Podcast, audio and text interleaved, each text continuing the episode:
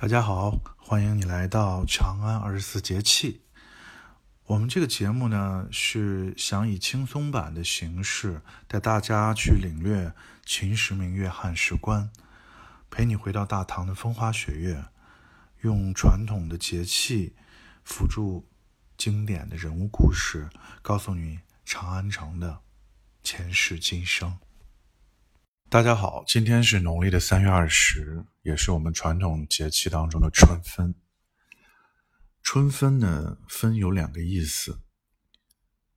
春分正好等分了春季九十天的时间，分呢也指一天当中昼夜平分，各为十二个小时。这一天阳光直射赤道，昼夜相等，所以古时候又称春分为日中，日夜分。从春分这天开始呢，白天会越来越长，夜晚会越来越短。对于北半球的人来说呢，春分呢意味着真正的春天。春天的山上处处是子规啼，一时春心扰伤时。中国人常说的思春就发生在此时。一般呢以为思春是少女怀春，是少女呢对异性的幻想。徐铉有诗《春分日》。仲春初四日，春色正中分。绿野徘徊月，晴天断续云。燕飞犹个个，花落已纷纷。思妇高楼晚，歌声不可闻。正所谓春分秋分时，春女思，秋士悲，即指春女感阳气而思男性，秋士感到阴气而悲时伤绪，其中有一言难尽的生理。心里还有先天直觉，或许就是我们经常讲的第六种感觉吧，第六感。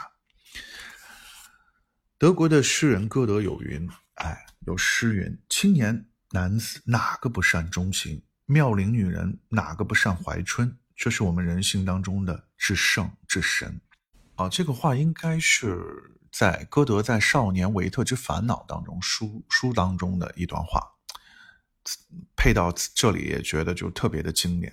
春天来了，那个我现在就就到讲到这里，我就特别想起来这个呃动物世界的配音啊，那种浑厚雄性的声音。哎，春天来了，正是动物交配的时节。开个玩笑，春分前后，辽阔的大地上，暗柳青青，莺飞草长，小麦拔节，油菜花香。桃红李白迎春黄，所以宋代王安石有一首著名的诗叫《泊船瓜洲》，是这么写：京口瓜洲一水间，中山只隔数重山。春风又绿江南岸，明月何时照我还？春分的物候有三：一候猿鸟至，二候雷乃发声，三候始电。这是说什么意思呢？就是说，春分日子以后呢，猿鸟至，就是燕子从南方又飞回北方来了。第二候呢，下雨的时候，天空便要打雷，并发出闪电。哎，那就是二候、三候连在一起了。古人认为呢，如果燕子不回来，说明这一年呢，妇女会发生不孕的现象；如果春雷不发出响声，说明诸侯国会失掉百姓。如果不出现闪电，说明君王没有威严，望之不似人君。哎，这都是非常有意思的一种想象。说到这个燕子呢，我们应该知道先民对于春分的重视。春分呢，分为二十四节气之一，却是最早的两分之一。春分和秋分，四时之一，就是春分、秋分在画出冬至、夏至，即春夏秋冬四季。八节之意，就是前春夏秋冬四时，再仔细规划出立春、立夏、立秋、立冬。那么一年一个太阳回归年，称之为太极。我们中国的传统文化讲太极生两仪，就叫两分；两仪生四象，这就是对应的四时四季；四象生八卦，即刚才所讲的八节。我们古代的先民在缺少文字媒介呀、技术手段啊等等来记录时间的这个上古时代呢，人们对于时间的划分是以眼前最经常见到、最深刻的物象为根据的。我们想象一下，像马、牛、羊、猪、狗、鸡这种牲畜，最多可以报时，但是它不能象征季节。经常活动在眼前的飞禽走兽们，它们有脱毛呀、长毛呀、冬季呀、啊冬眠呀等等季节变换的这种状态，但是也很难精准的对应节气或季节。唯有感应季节变化、沿地球纬度而做的季节性迁徙的鸟类，可以表示这个季节。在我们中原大地上，燕子呢就是这样最有代表性的候鸟。每年的秋分前后，燕子从北方飞往遥远的南方过冬，然后每年的春分前后，燕子又飞回北方生儿育女，安居乐业。因为燕子的背羽呢，大都是呈灰色、蓝色等深色啊，黑色，那所以古代呢，把它叫做玄鸟，也就是说由玄鸟来定春分、秋分。特别有意思是，在中国人心中呢，玄呢并不是一种纯黑的、不透明的那种颜色，它是一种深奥的、纠缠的一种状态，是类似于天地混沌未开时的那种一体之气。所以老子说嘛。玄之又玄，众妙之门。如果讲创生、派生，讲到具体的，那么玄属于天，属于北方，属于水，也属于元。天地玄黄，玄而蒙生黄。有天才有地，有玄才有黄。于是说呢，这也就是说，燕子穿越冬天的混沌之气，带来了春天的雨水。春分节气，燕子带来了风和日丽，春暖花开。我们来看一下“燕”这个字儿，“燕”这个字儿呢，从小篆起就定型为缺少一个中间缺少一横的那个像肝一样口、北、火四种意象的组合。我们上面那个像草字头多一横的那个头呢，意思是指什么？是指二十天的意思。雏燕呢，出壳到能飞二十天。下面那个口呢，是身。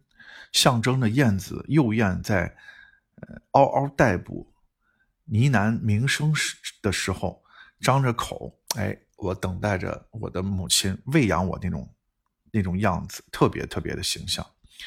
北呢是被分到了这个口的两边呢，它象征的是翅膀，合在一起就是一个北字，也代表着燕子生长在北方，但也会飞去南方之意。火呢为尾，哎，也就是我们要注意的一点，就是这个我们中国汉字的四点并不代表水，水一般是三点，四点呢反而代表火。火为尾，什么意思呢？就是它春分飞回来的时候，衔泥复炎热，飞花入户香，天气慢慢就热了。当春秋分又飞走的时候，他又把热气带走了，天就凉了。哎呀，现在想想古人造字的这个神奇啊，这个这种意趣，这种各种意境融合于一体，真的是很佩服。在中国内地的创世时代呢，三皇五帝时期就有一个少昊氏以燕子作为本族的图腾，嬴氏，也就是今天统一六国的秦朝的祖先。同时呢，跟燕子有关系的另外一个朝代很有意思，商朝。中国三代时期的商朝与燕子的关系呢，真的是更为神奇。司马迁在《史记》当中写道：“殷契母曰简狄，三人行狱，见玄鸟堕其卵，简狄取吞之，殷运生气。”什么意思呢？就是说，哎，这个契作为殷商的始祖，他的母亲简狄呢，出去在春分这一天，呃，这个河边清洗自己的身体，然后呢，突然看见玄鸟，就是燕子呢，落下了它自己的卵，简提呢就取来吃了它，然后就生下了契，也就是商朝人的祖先。其实商朝人呢，他的这个皇室跟现在讲的秦秦朝是有非常重要的联系的，这个我们有机会以后再讲。但是他们部族的主要图腾都是玄鸟。燕子，这是非常非常有意思的现象，也证明他们都是来自我们中原大地东边，哎，也就是生长在山东这一带为主，安徽北部，哎，这一带渤海湾这一带为主的东边氏族。春分节气以后呢，气候温和，雨水充沛，阳光明媚。对农民来讲呢，燕子和春分的来临，标志着这个越冬的作物呢，进入到了春季生长的关键阶段。春分麦起身，一刻值千金。哎，这句俗语也就体现了这个意思。所以呢，这个时候呢，也是早稻的播种期。一场春雨一场暖，春雨过后忙耕田。二月惊蛰又春分，种树施肥耕地深。从这些谚语嘛，我们能看出来，对于农民伯伯来讲呢，春分是一个可以预测年景和天气的节气。春分之后呢，有春管、春耕、春种，啊，进入到繁忙阶段。过去古人以家族为单位的人力呢，不足以应对春忙，所以家家户户都会请人帮忙，并且互相帮助。所以人们要超越一家一族的狭隘视野，志同道合把农活干成。这一时空最典型的意象是人们同心努力的在大地上忙碌，同人于野，人们祭祀在一起，吃饭在一起，这都是通达的，这都是一致的。在大的时间序列里，春分节气呢？正好在阴阳结构的天火卦时空，也就是我们八八六十四卦当中的天火，就像天象与火象都向上而相同，人们把天火卦命名为同人卦，以彰显合同大同之意。由此可见呢，天火卦需要的协同精神，在我们文化当中呢，进一步发展为同人同人。第一个人是人类的人，第二个人是仁者无敌的人，一视同仁，志士同仁等等。天下有火，凡在自然山川艰难跋涉的人啊，在杳无人烟、孤苦无助的时候呢，如果你看不到远处有火光、有炊烟等等信号，你就不知道有自己的同类。所以，君子效法这一卦象精神的明白“物以类聚，人以群分”的道理，明辨事物，求同存异，团结众人以治理天下。还有一层意思呢，天火同人。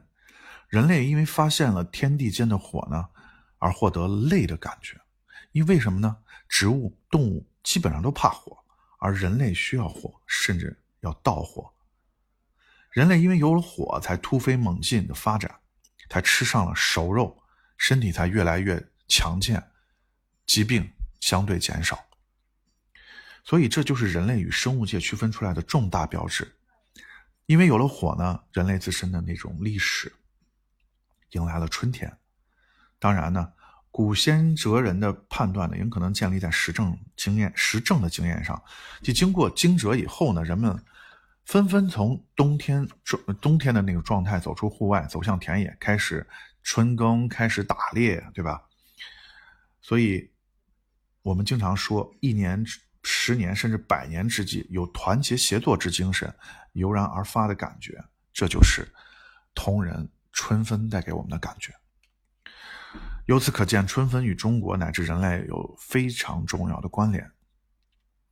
人们在此时空呢，当以类族辨物，的确是如此。在北北北半球的很多地方，春分是呃年复一年的起点。比如说，在古波斯新年，也叫做伊朗新年，就是在春分时间，跟中国的春节一样，他们会在春分庆祝一周。